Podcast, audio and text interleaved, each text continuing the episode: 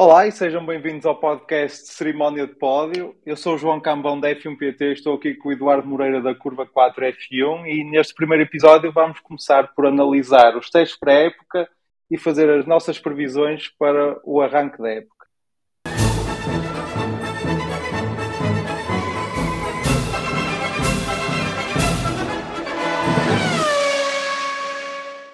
E para iniciar esta nossa conversa, vamos começar por analisar os novos monolugares de 2022, o novo regulamento que pretende melhorar as provas, mais emoção, mais ultrapassagens, mais fácil de competir.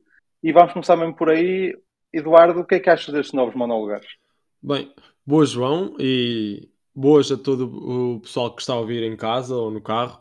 Um, é um prazer estar a fazer este podcast, antes de mais, com, contigo e com, com a página do F1PT uh, eh, e espero que seja o início de uma, de uma longa parceria de muito sucesso uh, e que o pessoal goste, claro. Uh, pá, relativamente aos, aos novos monolugares, eu gosto da ideia, gosto dos novos regulamentos. Uh, o, que o que interessa que, que resulte mesmo disto é que haja mais competição entre os carros, porque se não houver, eu sinceramente não sei até que ponto é que, é que vai ser uma aposta acertada por parte da Fórmula 1, porque, como, como nós podemos, podemos ver, os pneus, pronto, agora são de 18, 18 polegadas e isso vai fazer com que, com que agora muitas das corridas que antigamente eram essencialmente de, de estratégia uh, esse fator não exista mais. Esse fator que é, que é a estratégia, porque só vai, as equipas vão passar a fazer essencialmente uma paragem na box por corrida. Se. E porque é obrigatório muitas vezes. Pois, sim, se não fosse obrigatório, acredito que nem, que nem lá parassem. Mas pronto, é, é, mesmo necessário que haja esse, essa essência da, da competição dos carros que, tínhamos muitas ultrapassagens em, pista. E sim, mas no geral eu gosto, gosto das, das, novas alterações e gosto dos novos regulamentos. Sim, sim. O primeiro ponto positivo acho que é consensual que os novos carros são dos mais bonitos dos, dos últimos anos. Talvez apenas em 2007, 2008 acho que se pode considerar que os carros eram parecidos, a nível de beleza, que é sempre discutível, mas pelo menos é esta a minha opinião. Sim, eu concordo tipo, a 100% contigo. Uh, já não tínhamos uma grelha de carros tão bonitos há uma década. Pelo menos né, durante a era híbrida nunca houve uma, uma grelha de carros com uma palete de, de carros tão bonita como, como este ano. Exatamente. Depois, outra vantagem que os pilotos já confirmaram praticamente todos, ainda não houve nenhuma prova, mas nos testes foram ter noção disso, é mais fácil seguir atrás do outro monolugar, que é é, é o grande objetivo desta, destas novas regras. Parece que foi, que foi conseguido. Vamos saber até que ponto é, é que vai fazer diferença nas ultrapassagens. Mas é uma melhoria. Aspecto negativo, o peso, principalmente. Os carros pesam praticamente 800 kg sem, e sem combustível, por isso no início das provas vão ser muito pesados.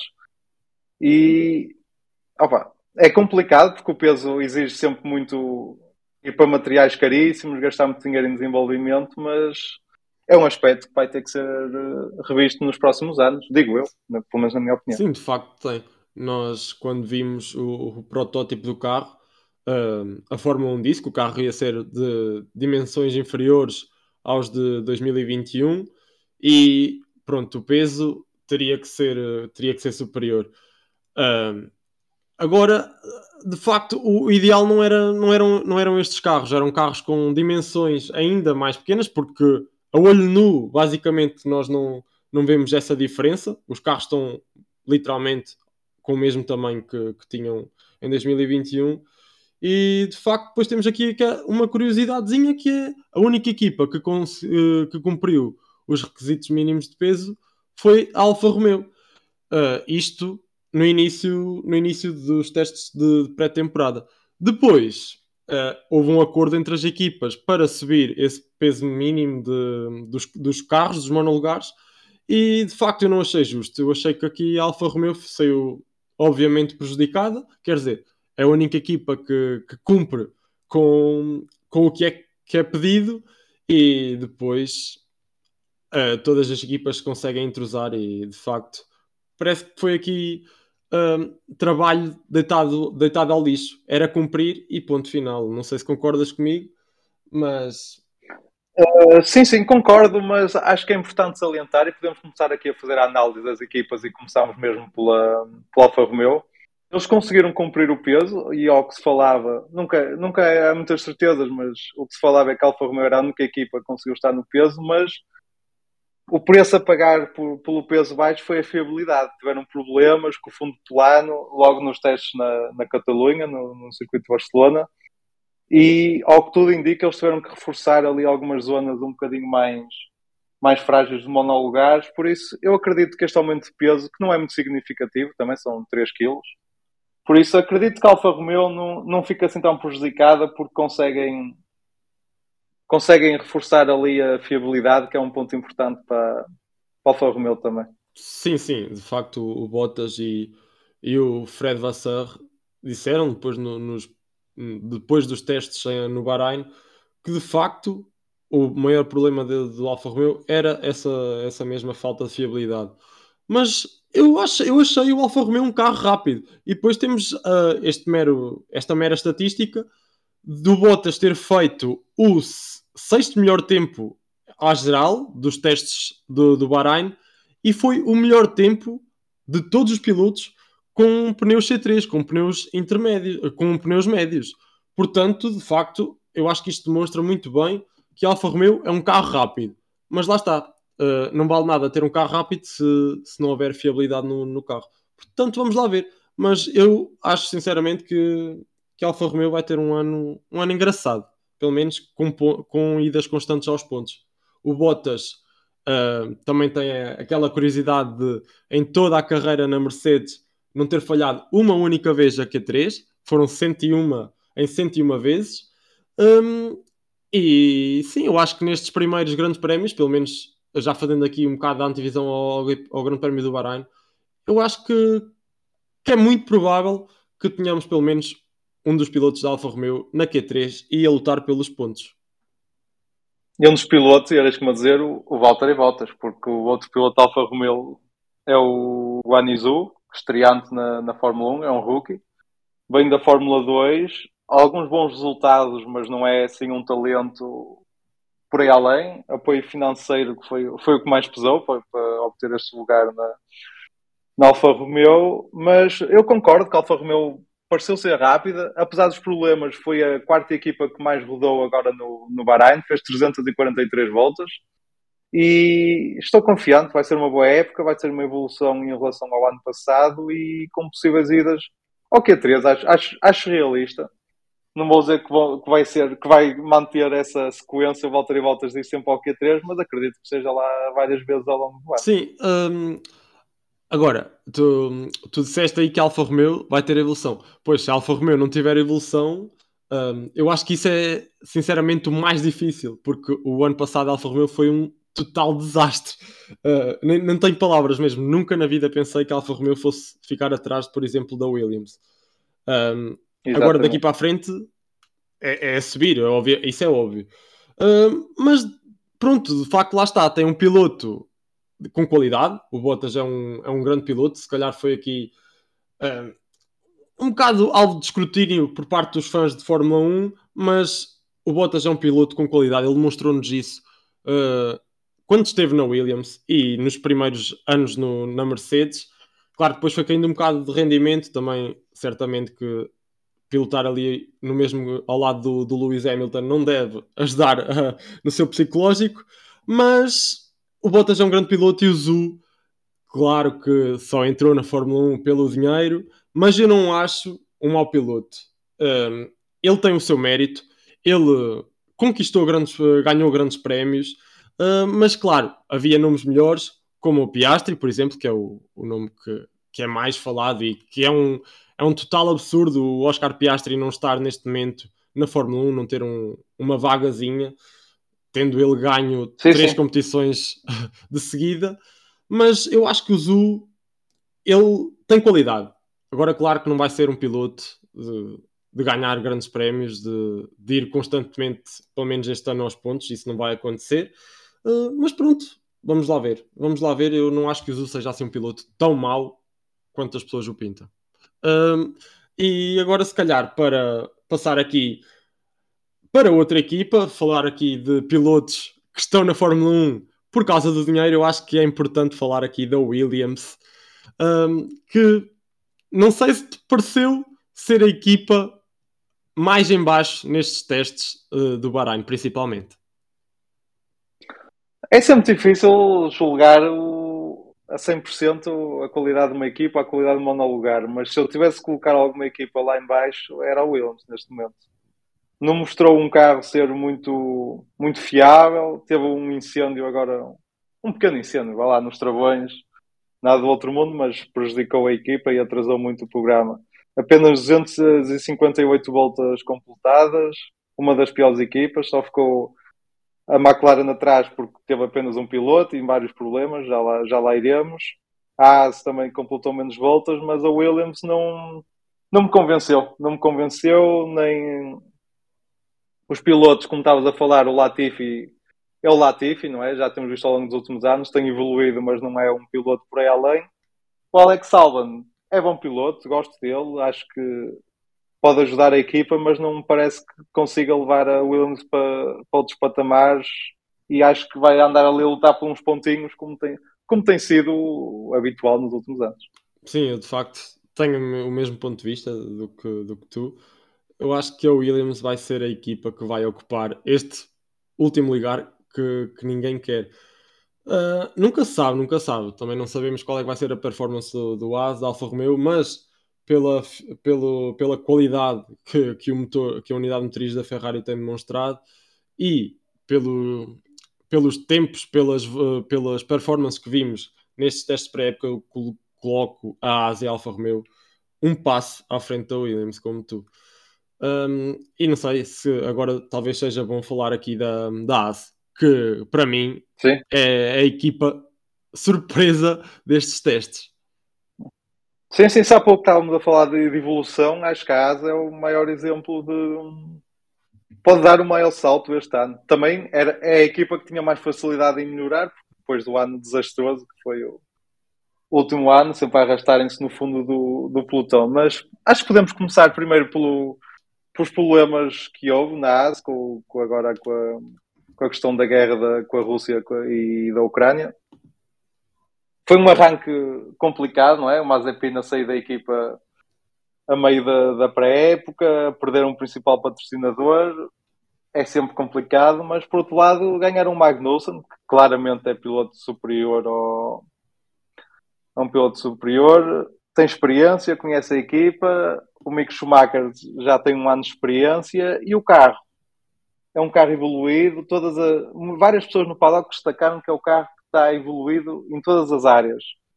Tem detalhezinhos, pormenores, obviamente que não quer dizer que seja, seja o melhor carro, mas é um carro bem trabalhado. A ASO, ano passado, dedicou-se exclusivamente a este monolugar e parece que compensou. E, e vimos pelos tempos que o segundo melhor tempo do Mick Schumacher e vimos pelos tempos que eles estão rápidos. Claro que houve ali uma, umas voltinhas um bocadinho menos combustível ali a forçar para, para fazer um brilharete, mas acredito que vamos ter uma asa forte a lutar pelo, pelo meio do pelotão. Sim, essas voltinhas que, que nos deram uma, uma carga de trabalhos, porque nós já tínhamos os posts, as notícias preparadas do, do resumo do, do dia, dos testes, e, e depois lá tínhamos sempre o Jazz a, a, traçar o melhor tempo, ou o melhor tempo no caso do Magnussen, ou o segundo melhor tempo no caso do Schumacher. O Schumacher que acabou mesmo com o segundo melhor tempo destes testes no Bahrein. É assim, parece. Sim, sim. Deixa-me só acrescentar para quem não, não esteve tão atento aos testes: a AS uh, teve problemas nos voos, no transporte de, dos carros e do material para o Bahrein e perdeu a primeira manhã, então puderam rodar até mais tarde nos outros dias para compensar o, as horas perdidas no, nessa primeira manhã. Sim, e depois sempre nessas, nessas horas extra, a AS batia aqui o melhor tempo do dia. Um, de facto, foi uma completa surpresa. Parece que temos aqui uma AS que, que vai lutar pelo campeonato. A AS vai ser campeã em 2022. Não, claro que não. Isso, pronto, são, são testes. Mas a AS deu aqui o ar da sua graça e eu estou mesmo muito satisfeito com o rumo que, que a equipa está a ter neste momento. Se no ano passado eu já tinha perdido basicamente uh, toda a confiança na ASI, na, na sua estrutura. Eu pensava, eu pensava que era uma questão de tempo até a ASI ser vendida, vendida e o, o nome mesmo da equipa uh, ser retirado. Pensava que a equipa se iria passar a, chamar Uralkali F1 Team, sempre disse isso, mas houve aqui um, uma, um, um, uma reviravolta e de facto pá, incrível. O Mazepin saiu, a Uralkali já não está lá para, para fazer exigências e parece que a AS voltou a ter a essência da equipa, aquela essência que, que nós gostámos tanto nos primeiros anos que, em que eles entraram na Fórmula 1. Um, e depois a vinda do Magnussen para mim só, só ajuda à festa. O Magnussen é um grande piloto e uh, aqui de ponto de vista mais pessoal, sempre foi o piloto que eu mais quis que entrasse na ASE. Tínhamos hipóteses, como hipóteses o Magnussen, uh, o Hulkenberg e mais quem ajuda-me uh, era o Fittipaldi, Giovinazzi. O Fittipaldi, sim sim, sim, sim, Pronto, depois o Steiner veio dizer à imprensa que nunca chegou a, contra, a contactar outro piloto a não ser Magnussen. Havia duas hipóteses, ou Magnussen ou o piloto de reserva que era o Fittipaldi, eu acho que de facto uh, a escolha do Magnussen foi, foi mais acertada. Sim, entre esses dois, penso que Fittipaldi só poderia entrar uh, com apoio financeiro, mais uma vez, porque entre, em termos de qualidade, Magnussen e Fittipaldi. Estão no mundo à parte. E sabendo que nossos fãs brasileiros queriam muito ter um, um piloto brasileiro na Fórmula 1, mas penso que o Fittipaldi não, não está preparado nem para, para ter um lugar na Fórmula 1 e o Magnussen já tem provas dadas, é um piloto que Sim. já conhece a casa e sabe, e sabe o que faz. Sim, eu sendo-vos sendo franco, neste momento, se virmos um piloto brasileiro recentemente na grelha de Fórmula 1, não acredito que seja nenhum dos Fittipaldi, mas sim o Drogovic. Mas mesmo assim estou aqui a puxar um bocado. Uh, mas de facto, para mim, o piloto brasileiro com mais qualidade atualmente eh, não, não é o Fittipaldi. Não. Portanto, eu acho que, sim, sim. que a escolha foi de facto uh, a ideal para, para a AS. E o Nicole Camber também é um bom piloto, provas dadas, foi muito falado, mas pelo que dizem as, as más línguas do paddock, parece que está a ganhar 5 milhões por ano para ser piloto de reserva da, da Aston Martin e que complicou sempre as negociações para, para, para deixar aquele lugar que é. Fogo. Penso que ele não está mal neste momento. Não, 5 assim. milhões. Ah, eu, eu, eu, eu, estava bem. Piloto reserva, não tá, ele não faz nada, uh, faz uns testezinhos ao carro de vez em quando. 5 milhões por época, maravilha, maravilha. Para que estar a chatear? Exatamente. Sim, e acho que podemos. Está tudo dito agora aqui pela, pela AS. Esperamos uma época melhor e podemos continuar a nossa análise. Acho que podemos vir aqui um bocadinho à equipa que fez menos voltas nestes testes. A McLaren teve muitas complicações, Richard teve Covid, mas acho que há aqui alguns sinais positivos. O que é que tu achas? Sim, a McLaren, de facto, uh, e puxando aqui já do assunto do porpoising, uh, se calhar em português fica melhor bamboleio, não sei se concordas.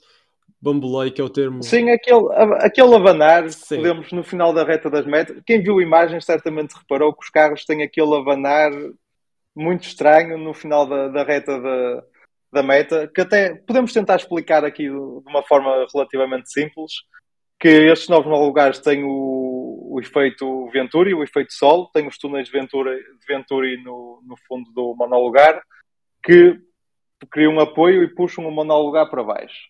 E atingindo uma certa velocidade no, no final da reta, o apoio é tanto que o carro toca no solo, ele baixa de tal maneira que toca no solo.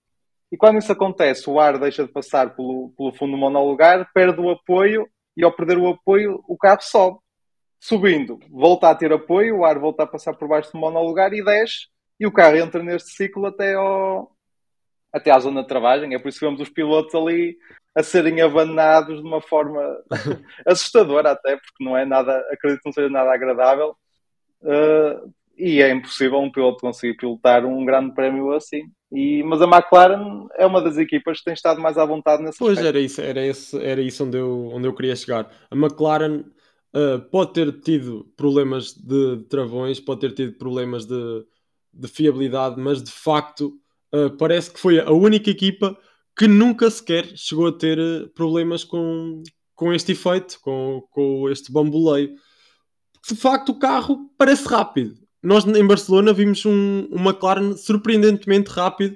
Uh, eu não estava, não estava à espera de ver um, um McLaren tão competitivo, mas de facto os problemas surgiram inesperadamente uh, no Bahrein, diria eu, uh, e não foi só no carro, foi todos os extras e mais alguns tiveram o Daniel Ricardo sem rodar no Bahrein, que era super importante o, o piloto fazer os testes na, no sítio onde vai, obviamente, correr o primeiro grande prémio. Sim, ainda por cima, depois da época que ele teve o ano passado, pois. foi bastante complicado, ele está a precisar de ganhar confiança.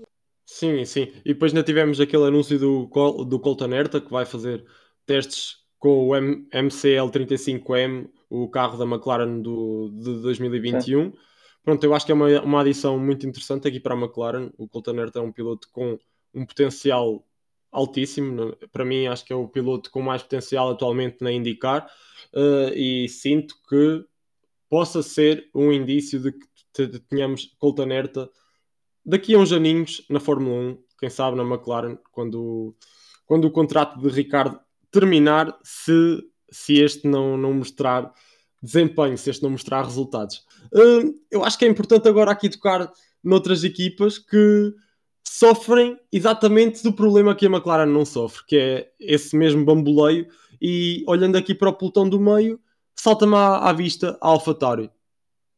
Exatamente foi, acho que é o principal problema da AlphaTauri neste momento, porque eles, apesar de tudo, 371 voltas nestes testes no Bahrein, o carro até mostrou que pode ser rápido numa volta, mas pa parece o carro ser um tormento durante um grande prémio conduzir aquele monolugar. Não tem sido fácil. Vimos vários vídeos do Gasly a, a ali fortemente no final da reta e e a questão é, este problema é fácil de resolver. Qual é a solução fácil? É levantar um bocadinho o monolugar, subir a altura. Mas o que é que isto vai fazer?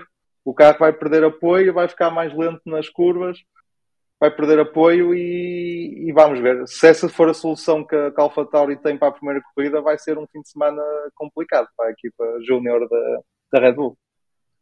Pois, até nós chegámos a ver um, um AlphaTauri muito rápido. Eu acho que temos aqui um AlphaTauri competitivo, pelo menos em qualificação. Eu acho que os resultados vão continuar a, a aparecer, pelo menos da parte de Gasly. Eu acho que vão, vai continuar a ter uh, idas à Q3 constantes, porque de facto o carro é rápido, mas é rápido em voltas individuais. Depois, quando se trata de, de fiabilidade.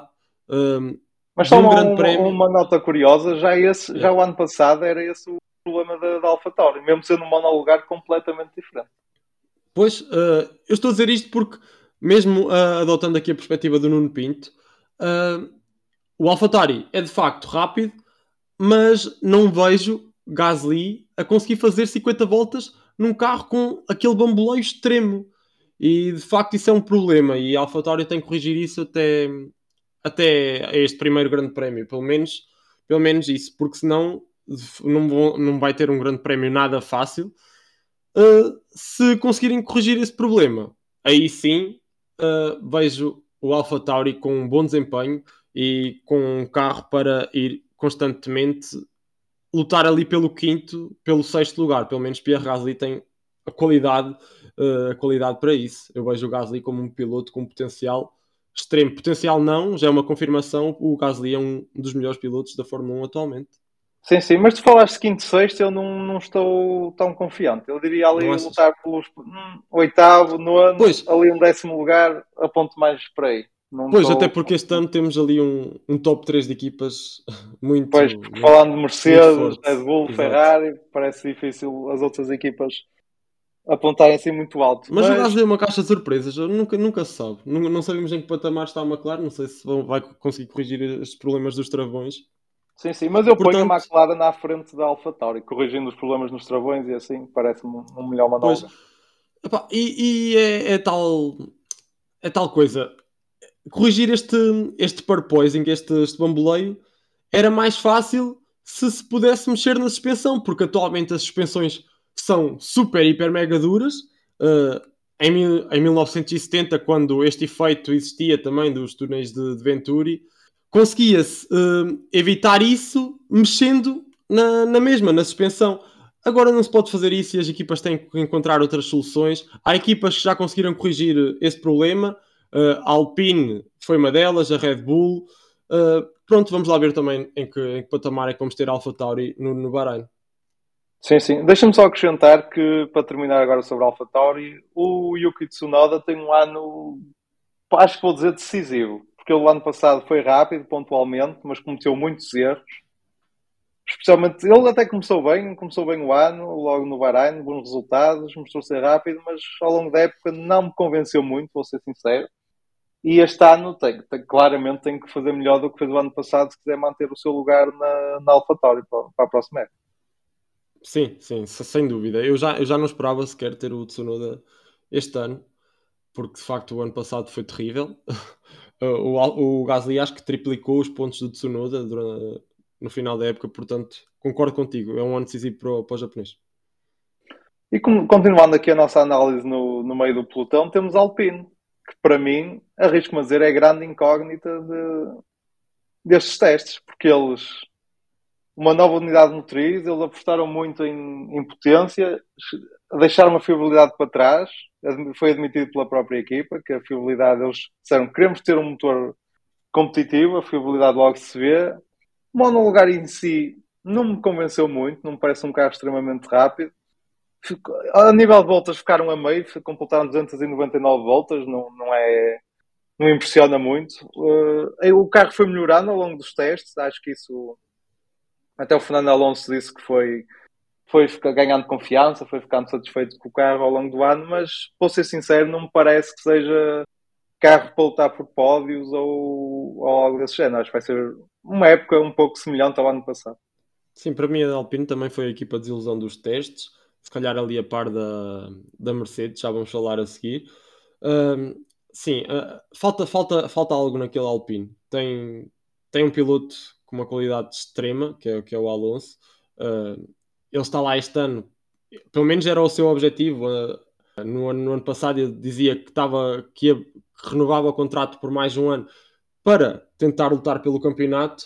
Uh, isso parece muito, muito difícil atualmente. O Alpine não está com a competitividade necessária, mas vamos lá ver. De facto, foram os testes terríveis, uh, mas este último dia foi, foi animador. Tivemos aqui um Alonso a fechar em quarto, em quarto lugar na, na tabela de tempos, aqui com os pneus C4, e de facto fizeram uh, stints longos e rápidos constantemente.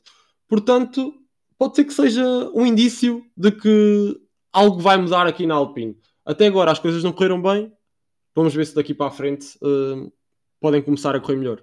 Exato. E acho que podemos passar agora para a Aston Martin, que eu coloco um bocadinho aqui neste grupo da, da Alpine. Não sei, não sei muito bem o que esperar. Eles começaram mal os testes, acho que não, não, o carro não estava muito do, do agrado, mas foram evoluindo também. O Nuno Pinto disse agora no, no último podcast da, da, Sport TV que não estão convencidos que têm um carro para ganhar ou para lutar por, por vitórias, mas que é um carro agradável de conduzir, os pilotos não, não têm muitas queixas e vamos ver. Claro que ele, ninguém sabe, as outras, ele, o Nuno Pinto não sabe como são as outras equipas, mas estão confiantes, vão ter um carro ali meio pelotão, agora falta saber se vai estar ali perto do topo do meio ou um bocadinho mais atrás, mas mas estou curioso para ver o que é que vai fazer esta Aston Martin ao longo da época. Sim, a Aston Martin uh, parece que não tem aqui um carro super rápido, mas parece que tem aqui um carro uh, com fiabilidade. Eu acho que isso é importante. Eles rodaram muito e foram uma equipa muito sólida durante estes testes, quer seja em Barcelona, quer seja no Bahrein. E de facto, eu vejo mesmo uh, a equipa inglesa aqui olhando mais para este lote de três equipas que, em, onde constam a Aston Martin, Alpine e Alpha Tauri, vejo a equipa a sair por cima deste lote. De facto, eu vejo aqui a Aston Martin uh, a lutar pelo quinto lugar, sem dúvida alguma. Claro que aqui atrás eu coloco a McLaren num patamar acima, aqui no pelotão do meio. Mas acho que sim, e, e digo mais, eu acho que este ano vai ser o, o ano também de, de solidificação uh, um ano decisivo para a carreira de Lance Stroll. Eu acho mesmo, genuinamente, que o Lance Stroll vai ter uma grande época. Ele no ano passado já tinha feito corridas boas, e quando eu digo boas, eram mesmo corridas com muitas ultrapassagens, com muitas subidas de posições, eram mesmo corridas espantosas. Depois, claro que tinha aquelas corridas menos boas que não lhe corriam tão bem, e essas foram, obviamente, mais uh, em, em, número do que as corridas, corridas positivas. Mas eu acho mesmo que o Stroll tem qualidade. Um, claro que entrou pelos motivos que toda a gente sabe, também foi profundo por, por, por dinheiro, mas eu acho que é um piloto diferente, ele demonstra qualidade um, e acho mesmo que este ano vamos ter um Stroll a bater o colega de equipa, o Sebastian Vettel, e eu acho que vai, ter, vai haver ali uma luta interessante entre os dois, e eu acho que isso vai subir a Aston Martin para um novo patamar. Não sei se concordas comigo. É sim, o Stroll pontualmente é um piloto excelente, isso não há dúvidas. Pole position já conseguiu à chuva na, na Turquia, piloto rapidíssimo, mas acho que não tem consistência para bater um quatro vezes campeão do mundo não, não me parece que seja este ano, nem. Mas acredito que dê luta pontualmente se ficar à frente do, do Vettel, mas não me parece que vá, que vá bater ao longo de uma época. Mas posso estar enganado, não, não acho impossível de acontecer, mas acho improvável. Sim, isto é assim, para termos a Aston Martin aqui a lutar pelo quinto lugar e se eles quiserem mesmo, mesmo muito este quinto lugar, tem de ter os dois pilotos a fazer a conseguir resultados. No ano passado estava difícil para o Stroll, às vezes, claro que aquilo corria bem, mas, a sério, então encarem, encarem isto como a minha bold prediction para, para 2022. O Stroll a bater Vettel. E fica aqui dito. Depois no final. Exato. Vamos em, em dezembro, aqui... em dezembro falamos. Exatamente. E pronto, e vão-me dar razão. Exato. E acho que agora podemos começar a falar já do topo da, das equipas que faltam, não é? Sim, só, só falta isso. Bora, bora. Podemos começar, vamos ver. O que é que temos aqui? Podemos falar da Ferrari, penso eu que acho que podemos considerar que é uma das boas surpresas destes testes pré-época. Unidade motriz parece ser impecável. Talvez. Sim, com uma evolução tremenda. Sim, sim, sim, sim. Porque é importante dizer que as unidades motrizes, grande parte dos componentes ficaram agora congelados a 1 de março. O MGU K e assim ainda se pode desenvolver durante esta época, mas vou... é bastante decisivo porque os motores vão ficar congelados até, 2000, até ao final de 2025, por isso a Ferrari trabalhou bem, tem uma boa unidade motriz e tem um carro impressionante, vou dizer, muito diferente de, dos outros, de, comparando com Mercedes, são opostos completamente. Temos aqueles flancos muito largos e escavados, podes pôr dois bebés, um de cada lado, no, no side pods do, do Ferrari, mas o carro parece é rápido numa só volta, numa sequência de voltas parece ser fácil de, de guiar, os pilotos estão satisfeitos. Acho que tem tudo para, para, ser, para luta às outras duas, à Mercedes e à Red Bull. Sim, eu concordo a 100% contigo. E se, se, no início do, do podcast falámos sobre a grelha mais bonita da última década, este Ferrari para mim está no topo, hum, está no topo da, destes carros, porque epá, este Ferrari enche-me por completo os olhos. Ele, as medidas estão todas no sítio. Um, e tu falaste naquele side pod que pronto, dá, para lá meter dois bebés, então olha, são os dois berços mais bonitos que eu já vi em toda a minha vida. E mais caros Ferrari, também. E mais caros também, sim, isso, isso sim, também acredito. E que envolveram muito trabalho. Mas o carro é, é fenomenal. Agora vamos lá ver é se isso depois se transpõe para resultados, não é? Porque o que interessa mesmo é, é, é, os resultados e não o, o aspecto, o aspecto de, no que toca à beleza. Sim, sim. Mas vamos lá ver, a, a, Ferrari tem talvez a melhor dupla de pilotos da grelha de Fórmula 1, aqui muito muito a par do Hamilton e do Russell em termos de Sim. qualidade. Mas não, não é pelos pilotos que a Ferrari não estará na luta pelo título. Pois, claro que não, em termos de qualidade individual, porque em termos de qualidade coletiva eu acho que não há ninguém que, se, que tenha um entrosamento tão bom quanto o Leclerc e o Sainz.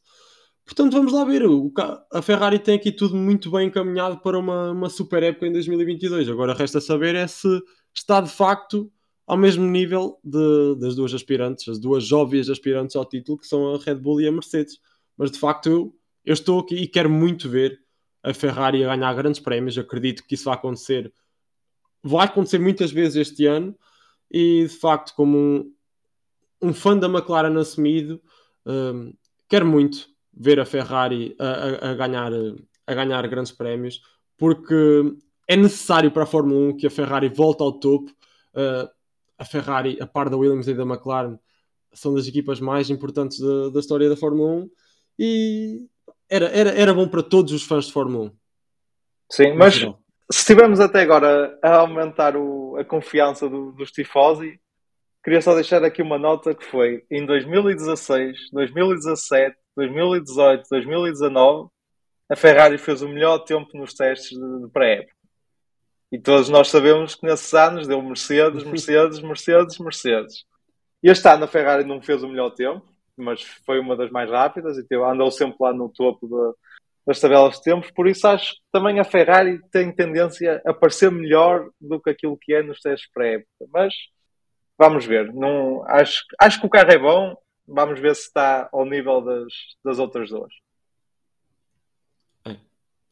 Então, e acho que podemos passar aqui para, para a Mercedes, já que estavas a falar aí da Ferrari bater constantemente a Mercedes nos testes pré-época. O que é que te pareceu isto? Isto foi que o sandbagging 5.0? 5.0 desde, que já vem desde 2017 para cá? Acho que em parte foi isso, mas há problemas na Mercedes. O carro fez uma dieta rigorosa desde os testes da Catalunha até ao Bahrein. tem aqueles sidepods, não podiam ser mais, mais estreitos, é, é, impressionante. A nível de engenharia é algo impressionante o quão estreito a Mercedes tornou monolugar, mas não parece um bom carro. Aliás, não parece um carro fácil de guiar. Nas curvas rápidas, muitos problemas. É um carro rápido nas curvas lentas. As outras equipas confirmaram isso.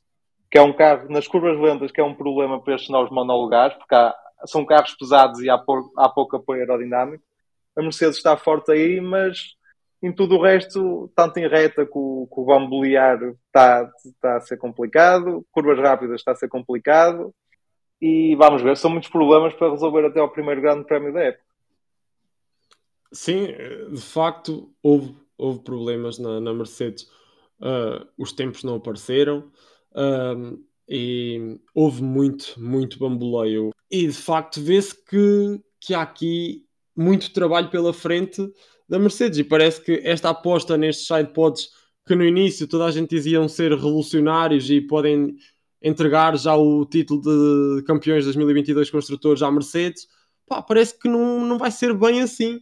E, e de facto as coisas não, não, estão, não estão famosas para, para a Mercedes. Este, estes testes foram um autêntico desastre, a meu ver. Mas vamos lá ver se é mais mais um bluff da Mercedes, que já, nós já estamos mais que habituados a isso e é por isso que já nem estamos a levar esta má performance do W13 tão a sério, mas há problemas e, e vamos lá ver se, se, a Mercedes os consegue corrigir a tempo do, do Grande Prémio do Bahrein um, e mesmo de, pronto, se não conseguir no Bahrein, mesmo uh, depois para o segundo Grande Prémio, porque daí para a frente já se vai tornar muito, muito complicado, porque a Red Bull, e acho que posso já passar para, para a Red Bull. Antes de ir à Red Bull, deixa-me só dar duas notas na, da Mercedes: 385 voltas no, nos testes de Bahrein, foi a equipa que mais rodou.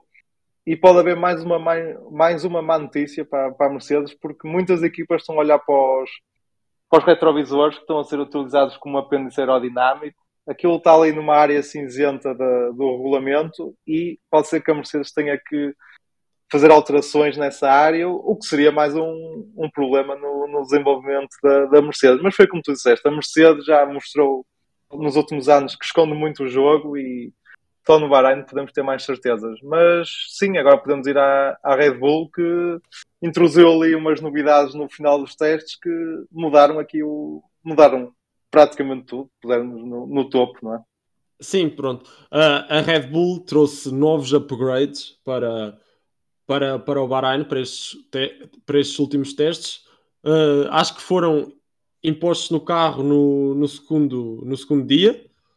Sim, sim. Ah, e pronto, mudaram por completo o design dos sidepods e mudaram o fundo do, do carro e pronto, toda, toda a, filosofia aerodinâmica do, do RB18. E parece que todos estes upgrades deram efeito. E, e, e que o Red Bull está de facto um carro muito competitivo e muito rápido. Muito rápido.